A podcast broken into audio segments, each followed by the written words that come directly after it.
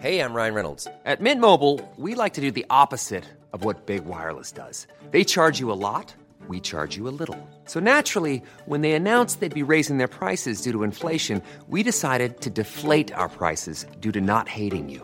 That's right. We're cutting the price of Mint Unlimited from $30 a month to just $15 a month. Give it a try at mintmobile.com slash switch. $45 upfront for three months plus taxes and fees. Promo rate for new customers for limited time. Unlimited more than 40 gigabytes per month. Slows. Full terms at mintmobile.com.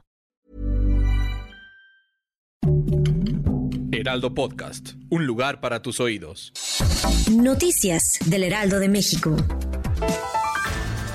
Los delitos del foro común en la Ciudad de México se encuentran en niveles históricos a la baja. Incluso se registra reducción en cifras como la de homicidios dolosos diarios, que posicionan a la capital mexicana como una de las ciudades más seguras del mundo. Así lo aseguró la jefa de gobierno Claudia Sheinbaum durante la conferencia de prensa del presidente Andrés Manuel López Obrador, realizada en el antiguo Palacio del Ayuntamiento. La jefa de gobierno de la ciudad presentó las cifras de seguridad en la capital.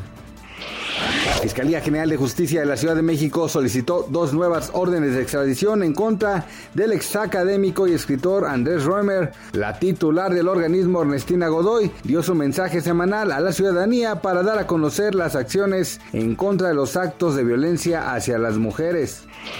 Más de 30 años después de que McDonald's se convirtiera en el primer restaurante de comida rápida estadounidense en abrir en la desaparecida Unión Soviética, la cadena anunció ayer que inició el proceso de venta de su negocio en Rusia, otro síntoma del creciente aislamiento del país por haber invadido Ucrania. La actriz Amber Heard afirmó este lunes que Warner Bros. redujo sus escenas en la secuela de la película Aquaman debido a una campaña difamatoria por parte del equipo legal de su ex pareja Johnny Depp. Gracias por escucharnos, les informó José Alberto García. Noticias del Heraldo de México.